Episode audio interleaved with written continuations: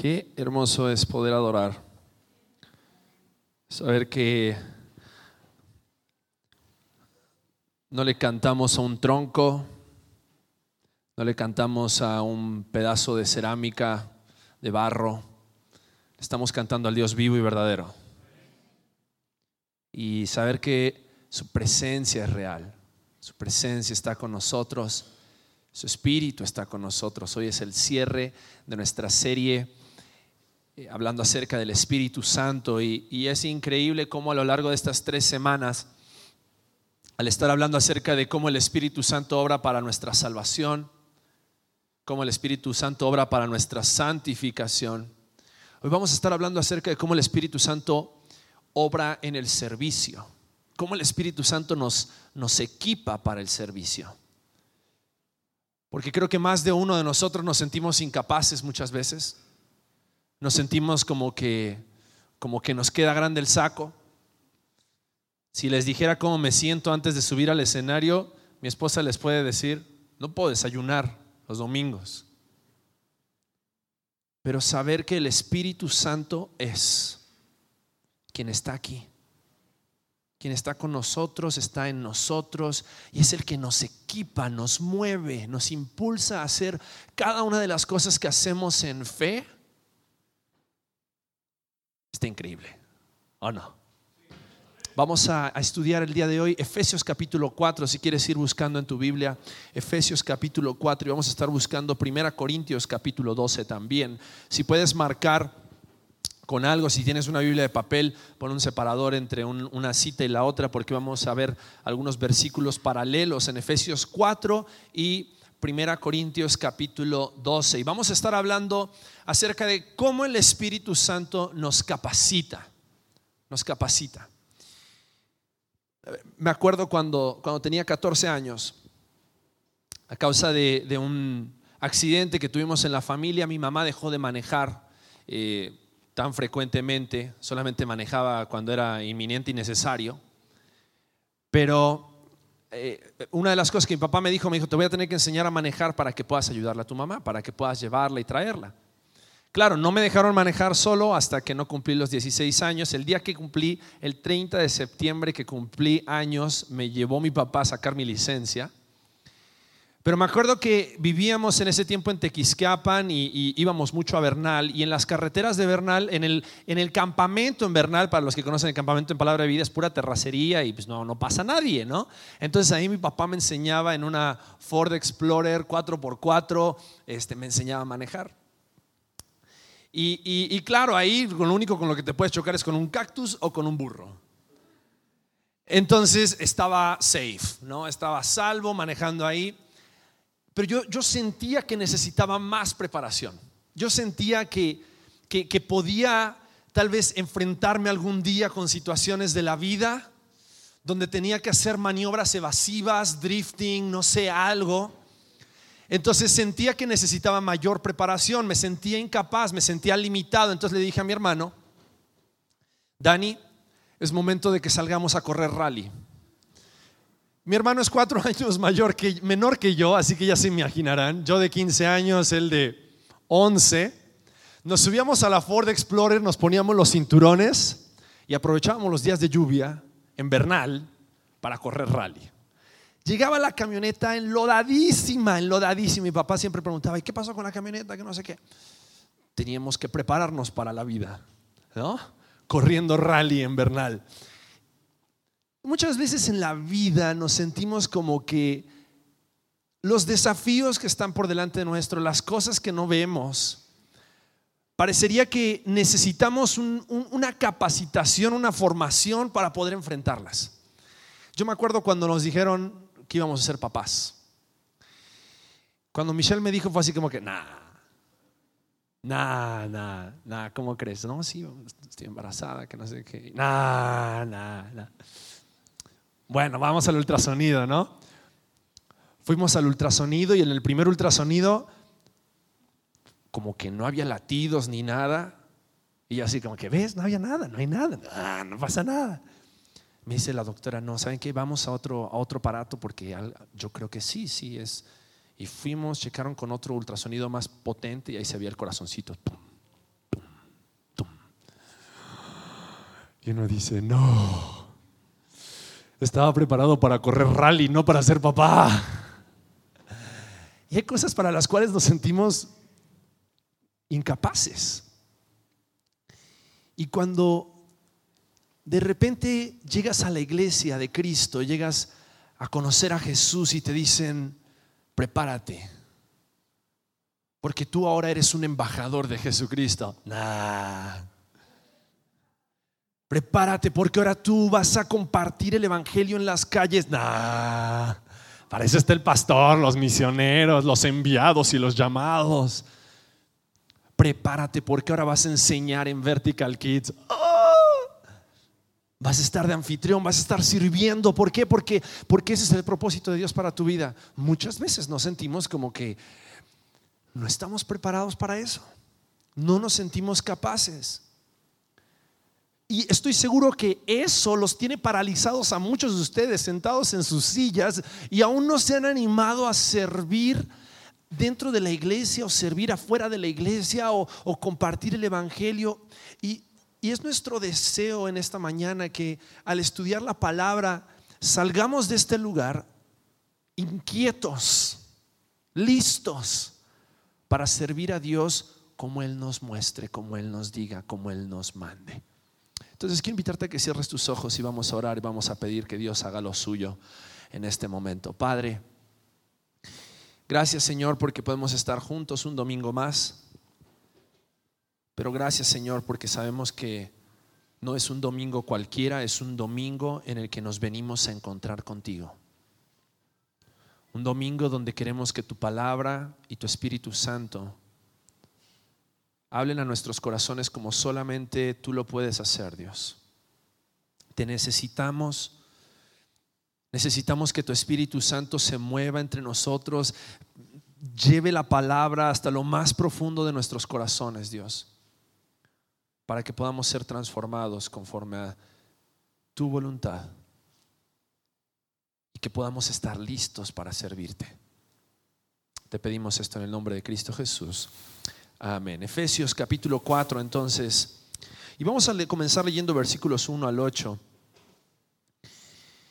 Y dice así la palabra de Dios. Dice, yo pues, preso en el Señor, os ruego que andéis como es digno de la vocación con que fuisteis llamados. Recuerdan que la semana pasada Charlie nos hablaba acerca de cómo este andar en la vida cristiana en santidad no es algo que dependa de nuestra capacidad, sino que depende del poder del Espíritu Santo santificándonos. Una santificación eterna, pero también una santificación constante y diaria a la cual estamos expuestos por el poder de Dios y la palabra de Dios. Por eso aquí cuando dice, yo pues preso en el Señor, os ruego que andéis como es digno de la vocación con que fuisteis llamados este llamamiento, esta vocación es una vocación para la cual estamos preparados. Porque el Espíritu Santo está en nosotros y está con nosotros. Pero mira el versículo 2.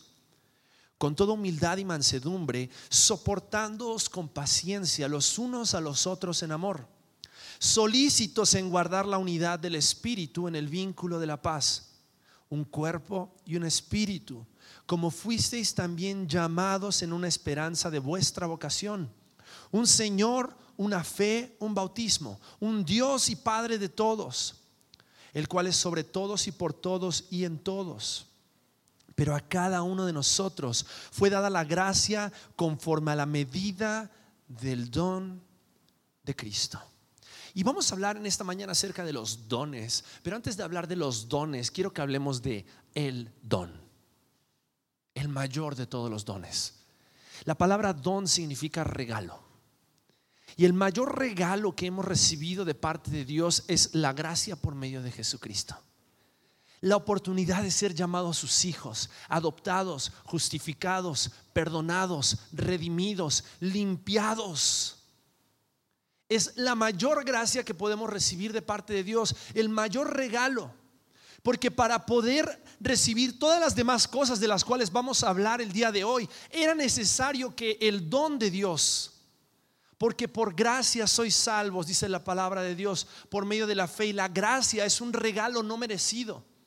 El mayor don que nosotros necesitábamos recibir era el perdón de nuestros pecados.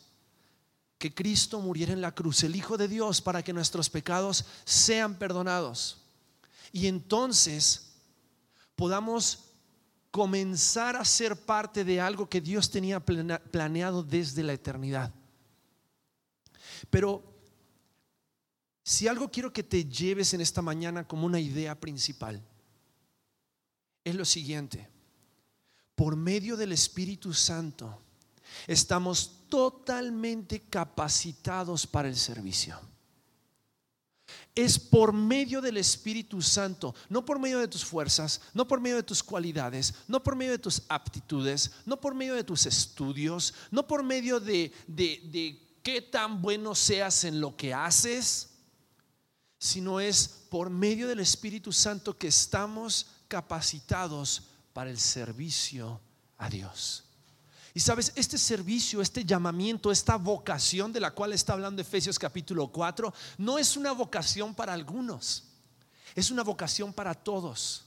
Porque lo primero que hace el Espíritu Santo en nosotros es unirnos al cuerpo de Cristo. El Espíritu Santo nos unió a Cristo, al cuerpo de Cristo, para que entonces podamos servirle y estar capacitados para hacer su obra.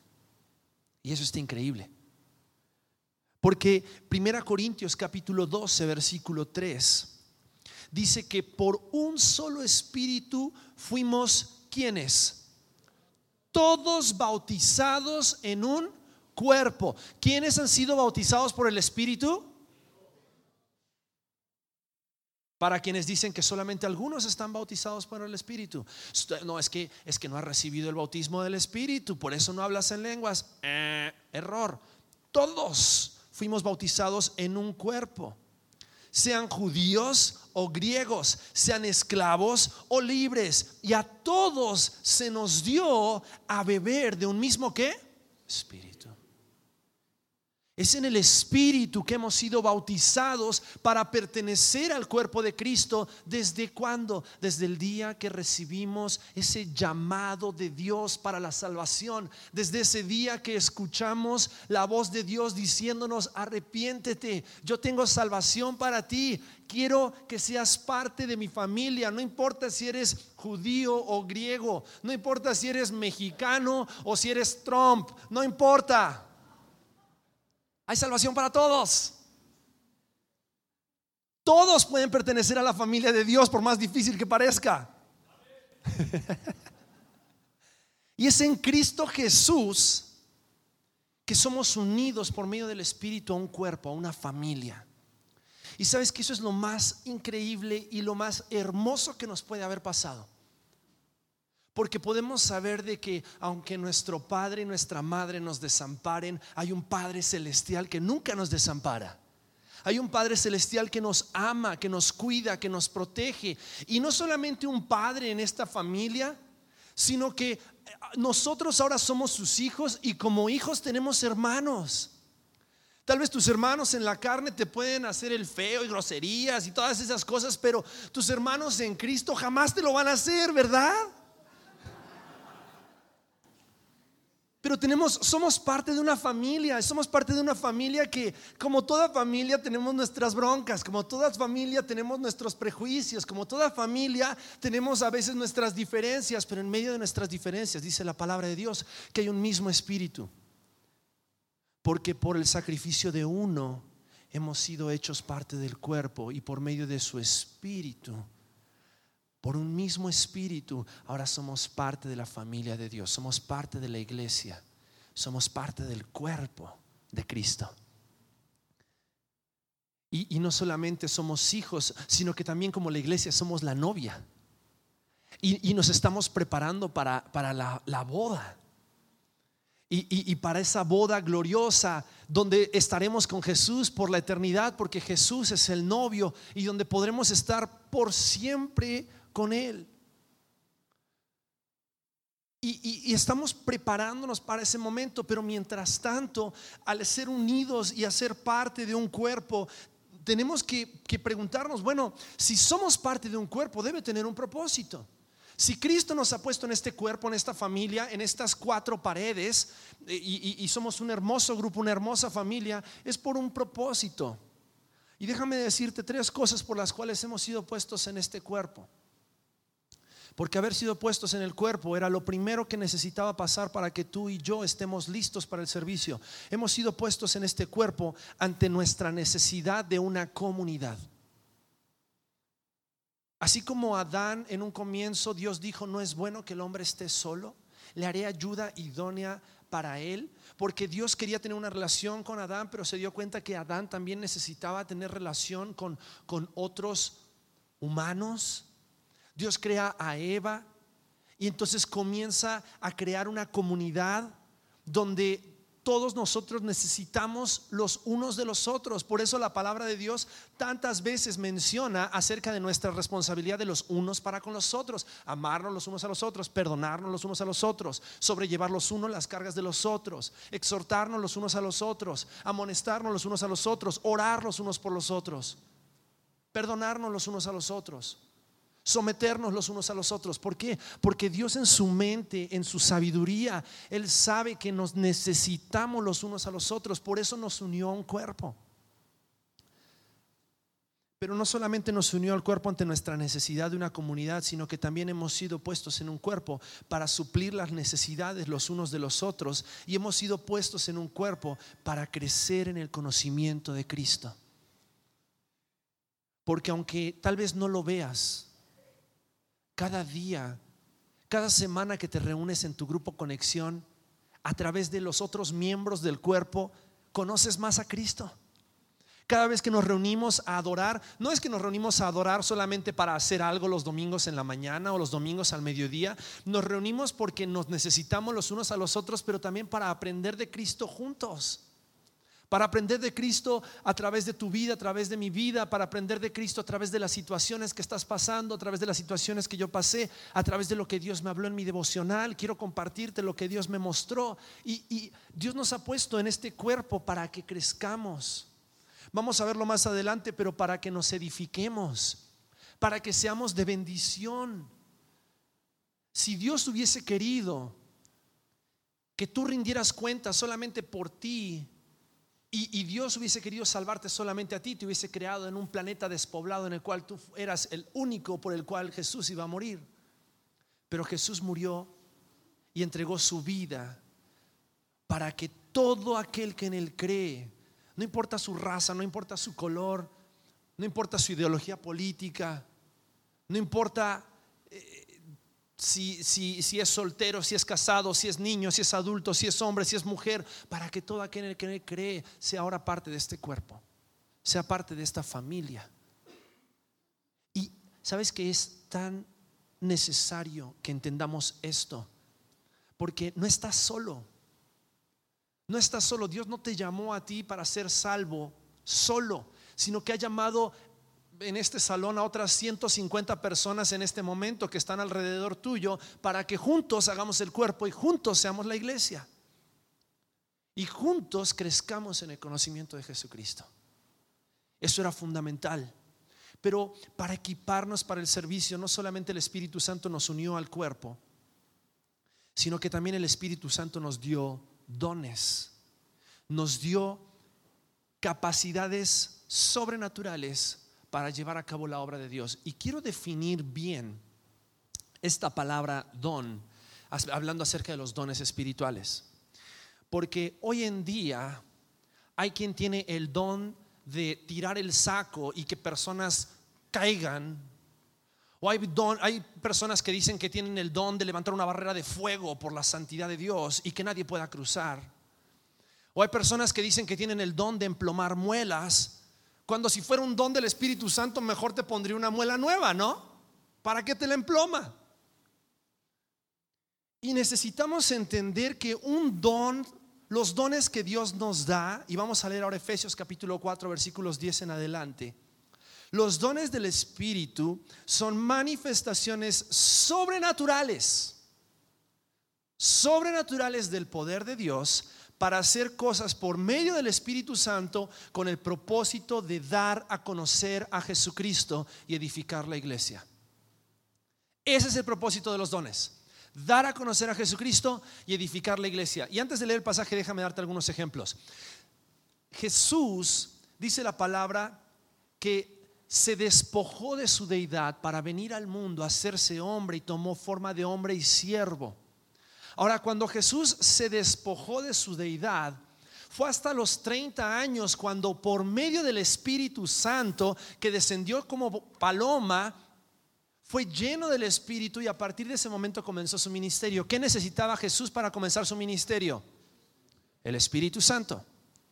Cuando desciende el Espíritu Santo sobre Jesús, comienzan tres años de ministerio, pero aún así el poder que Jesús tenía no estaba limitado a la voluntad de Jesús, sino que el poder que tenía Jesús era del Espíritu Santo en obediencia a la voluntad del Padre. Jesús no tenía decir o no tenía tal vez eh, la autoridad para decir, este se sana y este no se sana. ¿De quién era la, la decisión? Del Padre. ¿Te doy un ejemplo? ¿Se acuerdan cuando esta mujer que había estado enferma de flujo de sangre durante muchos años llega y toca el manto de Jesús? Y dice que poder salió de Jesús. Y Jesús dijo, ¿qué preguntó Jesús? ¿Quién me tocó? ¿Quién me tocó? ¿Tú crees que Jesús sabía quién lo había tocado y estaba haciendo la pregunta solamente para aterrizar un punto? No. El conocimiento y el poder de Jesús estaban limitados a la voluntad del Padre y manifestados por la presencia del Espíritu Santo. ¿Se acuerdan cuando los apóstoles le preguntaron a Jesús cuándo vendrán aquellas cosas? Y Jesús dijo, ni yo sé. ¿Les estaba mintiendo? No, porque Jesús no sabía todas las cosas. Jesús no podía hacer todas las cosas. ¿De quién dependía? Del poder de Dios por medio del Espíritu Santo. Y por eso Jesús mantenía esa relación tan estrecha, tan cercana con Dios el Padre en oración y decía, "Dios, no se haga tu voluntad, no se haga mi voluntad, sino la tuya." Porque Jesús en esta tierra experimentó lo que nosotros experimentamos al recibir al Espíritu Santo. Por eso cuando Jesús se fue, le dijo a sus discípulos, prepárense porque cuando venga el Espíritu Santo van a hacer cosas mayores que las que yo he hecho. Porque ustedes van a recibir el Espíritu de Dios, ese Espíritu que obró poderosamente en mí, ese es el Espíritu que ustedes también van a recibir. Pero necesitamos entender que los dones del Espíritu Santo son manifestaciones sobrenaturales del poder de Dios por medio del Espíritu para exaltar a Jesucristo. Porque si están exaltando a alguien o algo o alguna organización antes que a Jesucristo, yo cuestionaría si ese poder realmente proviene de Dios. O tal vez no es el esfuerzo del hombre para llenar sus bolsillos y para llenar su corazón de ego. Y mira lo que dice Efesios capítulo 4, versículos 10 al 15. Dice, el que descendió es el mismo, que también subió por encima de todos los cielos para llenar lo que? Todo. Y él mismo constituyó a unos, y aquí va a empezar una lista, apóstoles, a otros profetas, a otros evangelistas, a otros pastores y a otros maestros. Primera Corintios capítulo 12 extiende un poco esa lista donde Pablo habla acerca de otros dones sobrenaturales menciona el servicio, menciona el liderazgo, menciona las lenguas, menciona la profecía, menciona la sanidad, milagros, fe y generosidad como capacidades sobrenaturales que Dios ha dotado a la iglesia de Cristo conforme a su voluntad para que nosotros podamos hacer la obra de Dios en la tierra, para que podamos cumplir el propósito de Dios por el cual estamos aquí. Entonces, tenemos que entender que si hemos recibido al Espíritu Santo, hemos recibido sus dones. No solamente el don de la salvación, sino también los dones necesarios para que, así como un cuerpo, dice Efesios capítulo 4 y dice 1 Corintios capítulo 12, así como un cuerpo tiene muchos miembros, cada miembro, el que es mano sea mano, el que es oído sea oído, el que es boca sea boca, el que tiene que hablar, que hable y predique, exhorte, enseñe, amoneste, aliente, el que es mano, sirva El que es mano, dé generosamente. Y así cada uno de nosotros podamos cumplir nuestro propósito en el cuerpo de Cristo. Pero es interesante que Efesios capítulo 4 sigue diciendo a partir del versículo 12, ¿cuál es el propósito de los dones? Y, la definición que les acabo de dar está basada en este pasaje. Dice que los dones han sido dados a fin de perfeccionar a quienes, a los santos, edificar a la iglesia, al cuerpo. Para la obra del ministerio, para la edificación del cuerpo de Cristo hasta que todos lleguemos a la unidad de la fe y del conocimiento del Hijo de Dios, a un varón perfecto, a la medida de la estatura de la plenitud de Cristo, para que ya no seamos niños fluctuantes, llevados por doquiera de todo viento de doctrina, por estrategia de hombres que para engañar emplean con astucia las artimañas del error, sino que siguiendo la verdad, verdad en amor, crezcamos en todo en aquel que es la cabeza, esto es Cristo. La Biblia nos advierte y nos dice, cuidado, porque la estrategia del hombre es utilizar esta verdad acerca de los dones para su conveniencia. Y, yo tengo don de hacer descender diamantes del cielo. Y yo tengo el don de hacer descender polvo de oro. Y yo tengo el don de hablar como animales. Hay algunos que somos más animales que otros. Pero ese no es un don sobrenatural, esa es una capacidad humana. Y porque le hagas como perro, como vaca, como pato, como lo que sea, no me estás mostrando a Cristo, ni estás edificando mi espíritu, ni tampoco nos estás dando testimonio de que Cristo es Dios. Ahora, si eres una persona orgullosa y se pone a agarrar una escoba y a servir, déjame decirte algo, voy a empezar a creer en el poder de Cristo. Porque los dones son obras sobrenaturales que nos llevan a hacer cosas para las cuales nosotros pensábamos que no podíamos hacer y no éramos capaces. Así obra Dios. Así es el poder de Dios. De eso se tratan los dones. Y mira, 1 Corintios capítulo 12, versículos 7 y 11 dice lo siguiente. Pero a cada uno le es dada la manifestación del Espíritu. ¿Para qué? Para provecho. El espíritu que has recibido, el don que has recibido es para provecho. Es para que alguien más se vea beneficiado. Por lo tanto, si te estás guardando tu don para ti, ay, es que me da pena. Ay, es que me da miedo. ¿Qué tal que me equivoco? ¿Qué tal que no es mi don? Pues si te subes, si haces tu audición para cantar en la alabanza y cantas requete feo, pues ya vamos a saber que no es tu don y te podemos orientar a, servir en algún otro ministerio. Créeme lo que lo vamos a hacer. No somos de los que, ay, qué bonito corazón que tiene el hermano que se suba al escenario y cante. No, jamás. Y 1 Corintios 12, 11 dice lo siguiente.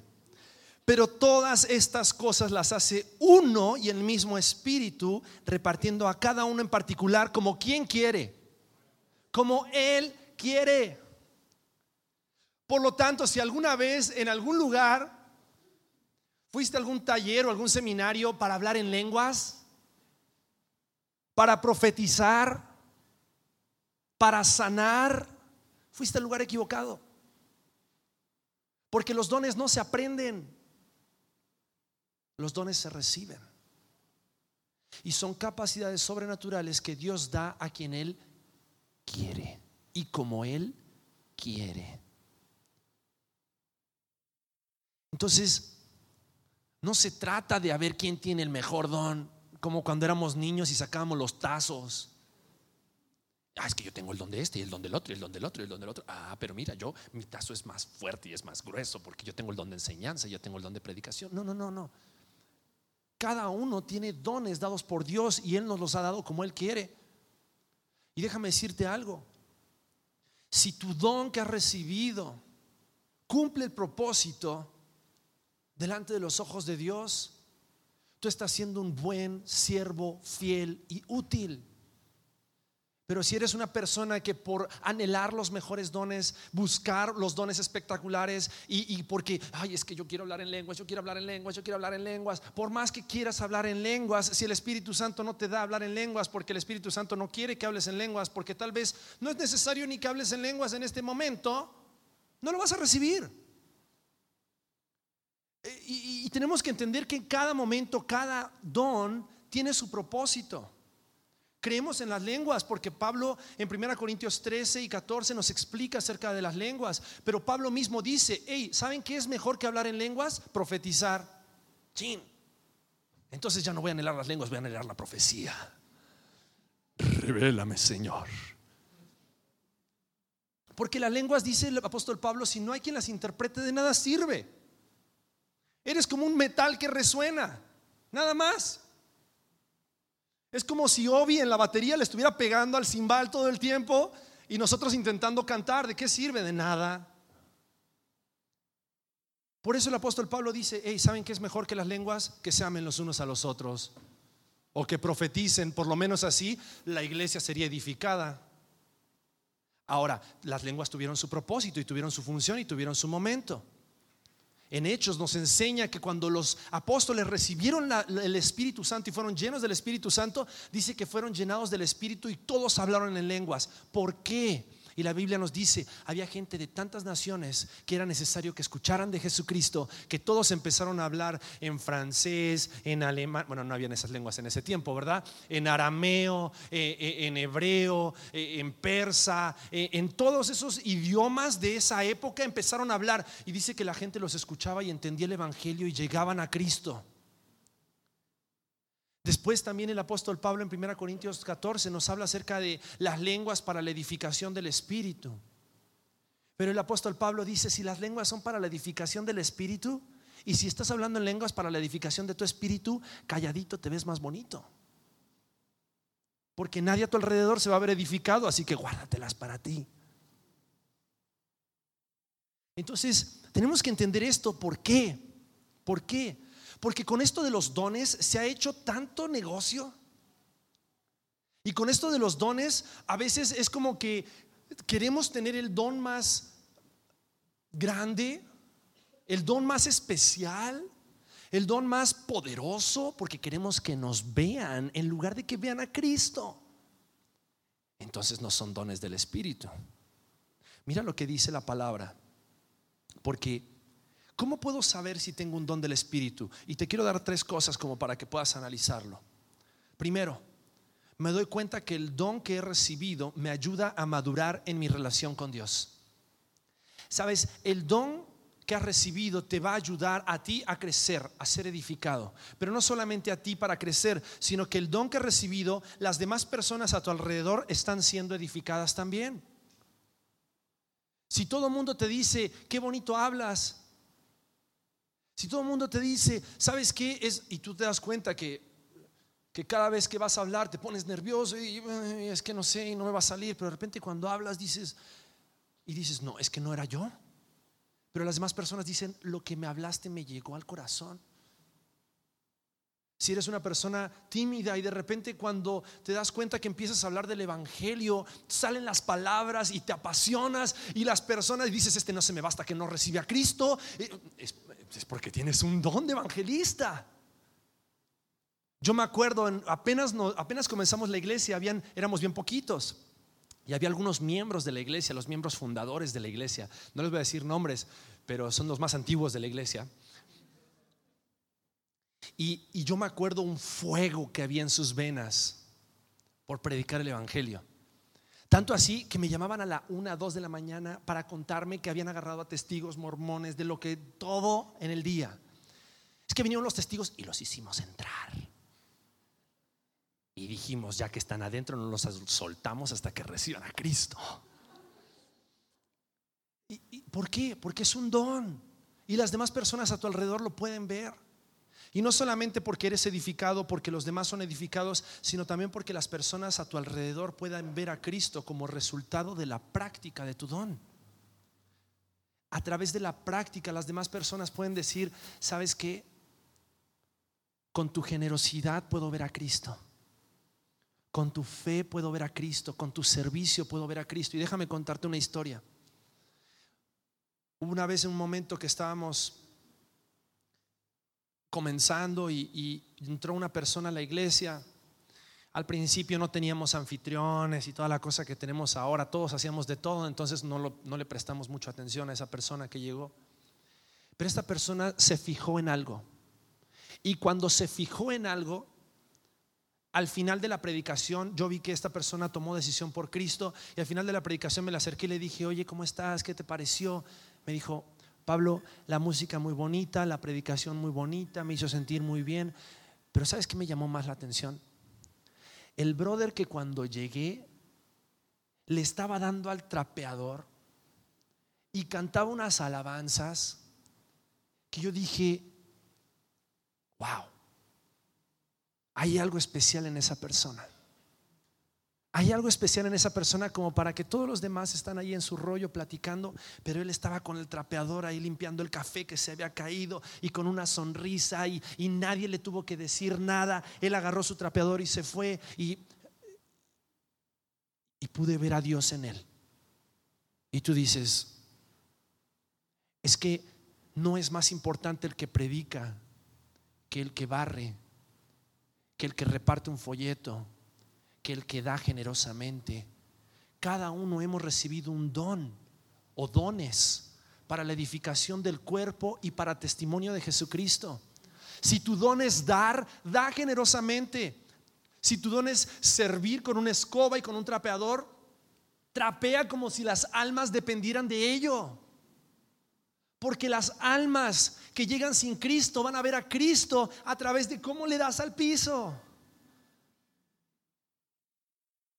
Y cada uno tenemos esos dones que Dios nos ha dado y Dios nos ha equipado, nos ha capacitado para servir. Si tienes un talento con el arte, si tienes un talento con la música, si tienes un talento al hablar, el Espíritu Santo te capacita para que no solamente tus talentos y tus cualidades y tus aptitudes sean cosas que las demás personas vean, sino para que las demás personas vean a Jesucristo en ti. Porque a través de eso Cristo va a ser glorificado.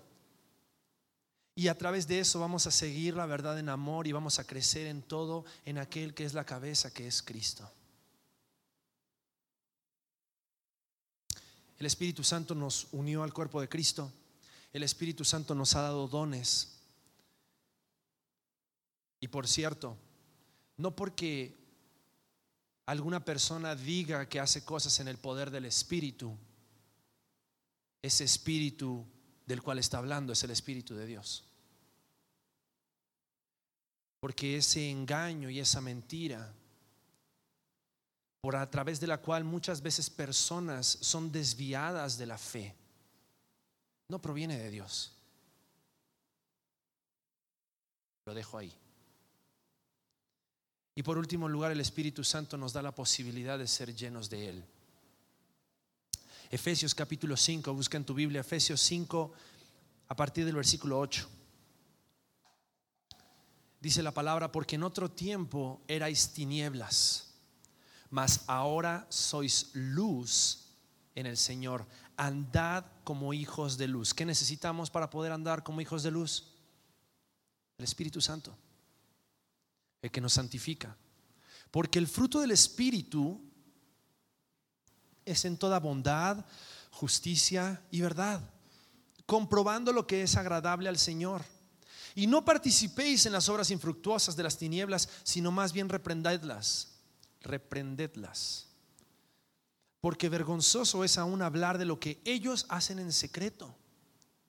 Mas todas las cosas cuando son puestas en evidencia por la luz son hechas manifiestas, porque la luz es lo que manifiesta todo. Por lo cual dice, despiértate tú que duermes y levántate de los muertos y te alumbrará Cristo. Mirad pues con diligencia cómo andéis, no como necios, sino como sabios, aprovechando bien el tiempo, porque los días son malos.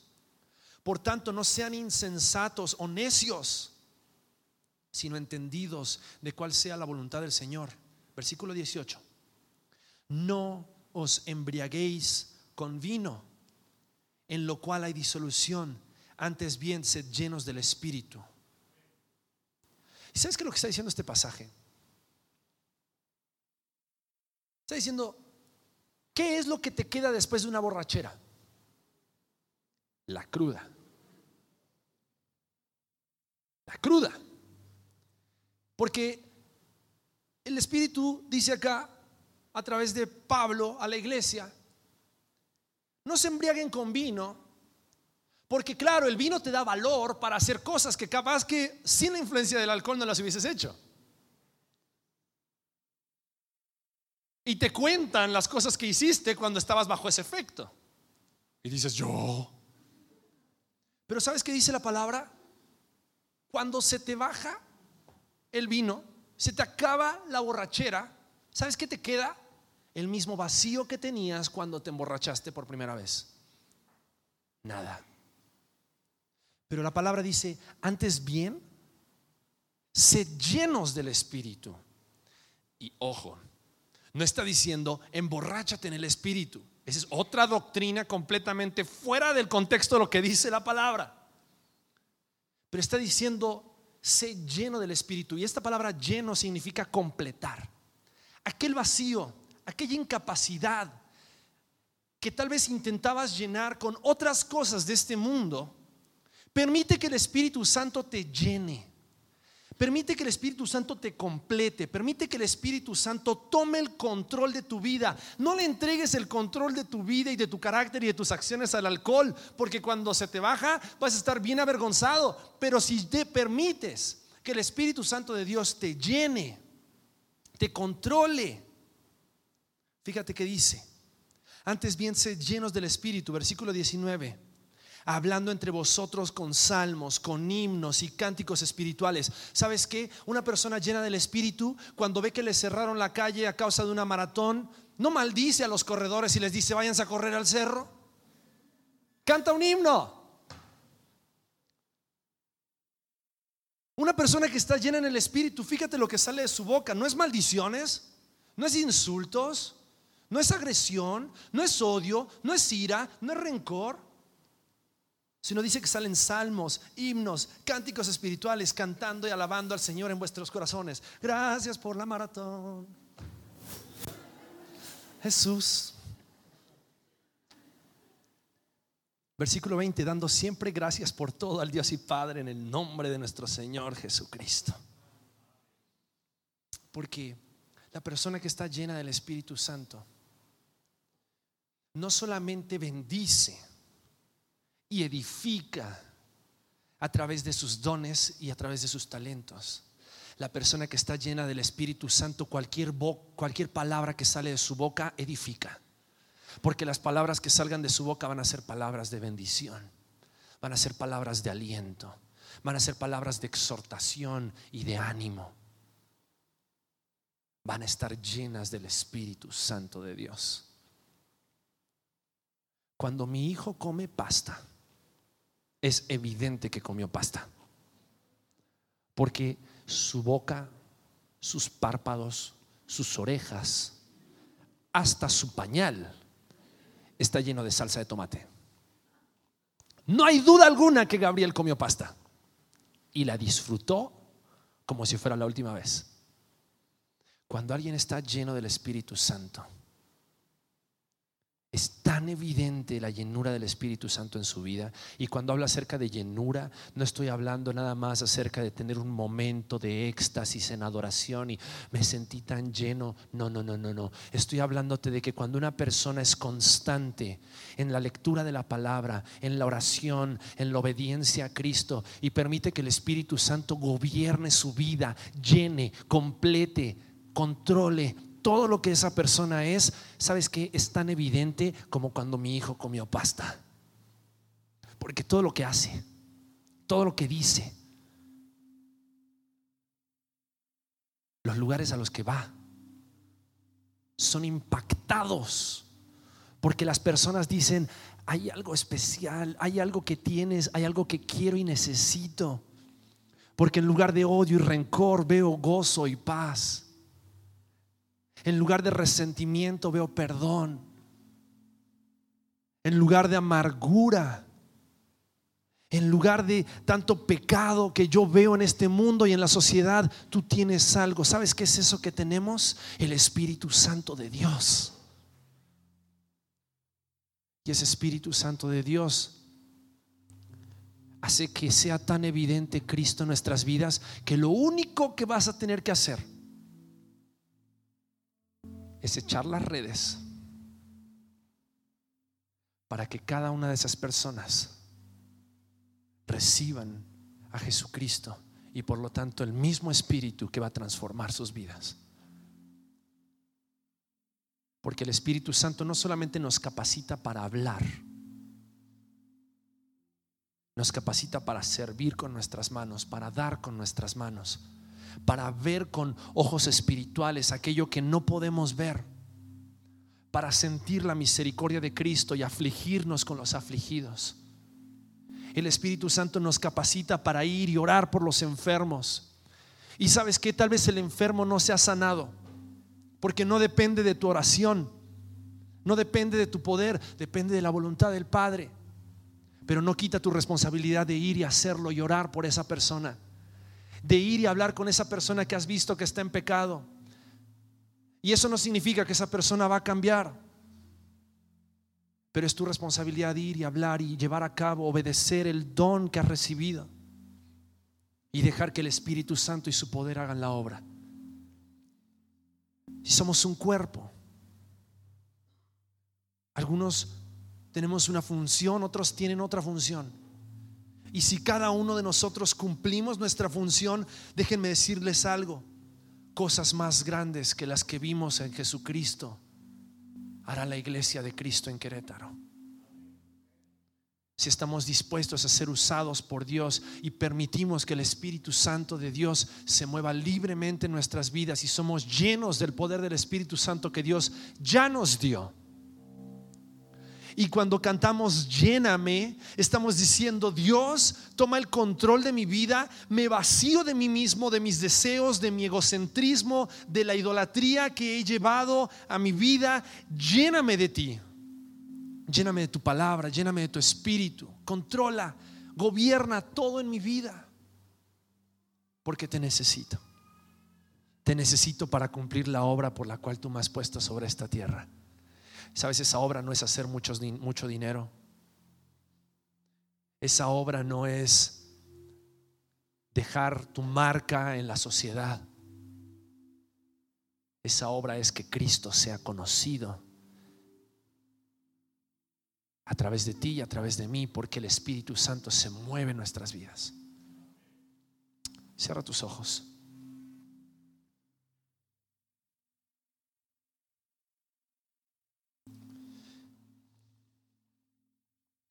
A lo largo de esta serie hemos hablado acerca del Espíritu Santo y acerca de lo que el Espíritu Santo ha hecho, hace y hará en nosotros y por nosotros.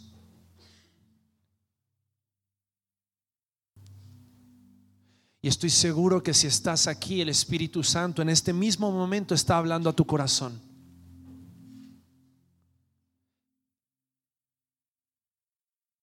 Y tal vez hay cosas de las cuales te tienes que vaciar antes de que puedas ser lleno. Porque el Espíritu Santo quiere llenarte, tomar el control, gobernar tu vida, llevarte a lugares donde jamás te imaginaste que ibas a ir. Porque Jesús caminó sobre el agua en el poder del Espíritu, ¿lo sabías? Para el Espíritu Santo no hay imposibles. La palabra dice que Felipe fue transportado sobrenaturalmente de una ciudad a otra para predicar el Evangelio. Eso es lo que hace el Espíritu Santo de Dios. Eso es lo que hizo, eso es lo que hace y es lo que hará. Si estás dispuesto a ser usado por Dios rindes tu voluntad, rindes tu ego, rindes tu orgullo y dices, Dios, úsame como tú quieras, no como yo quiero ser usado, úsame como tú mejor crees que sea necesario para la edificación de tu iglesia y para que muchos más conozcan de Jesucristo. Y vas a ver cómo Dios te va a mostrar cuáles son esos dones, cuáles son esos talentos que no te exaltan a ti, sino que exaltan a nuestro Salvador Jesucristo.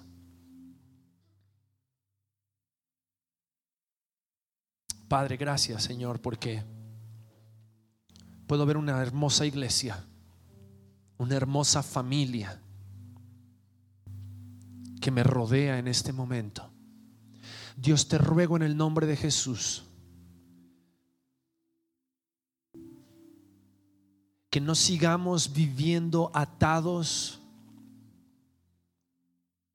por el pecado, por nuestro orgullo, por nuestros deseos, sino que tú tomes las riendas y el control que tu Espíritu Santo nos llene de una manera y sintamos, Dios, y sepamos que tú estás con nosotros y en nosotros y quieres hacer grandes cosas a través de cada uno de tus hijos en este lugar.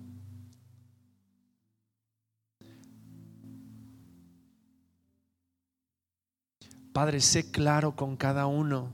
Inquieta los corazones, Dios, para que nadie se quede tranquilo sin hacer nada sino que constantemente estemos deseosos de ser usados por ti para edificar a nuestros hermanos, a nuestra familia alrededor nuestro y para dar testimonio de Jesucristo. Gracias Dios por tu palabra en esta mañana. Oramos en el nombre de Jesús nuestro Salvador. Amén.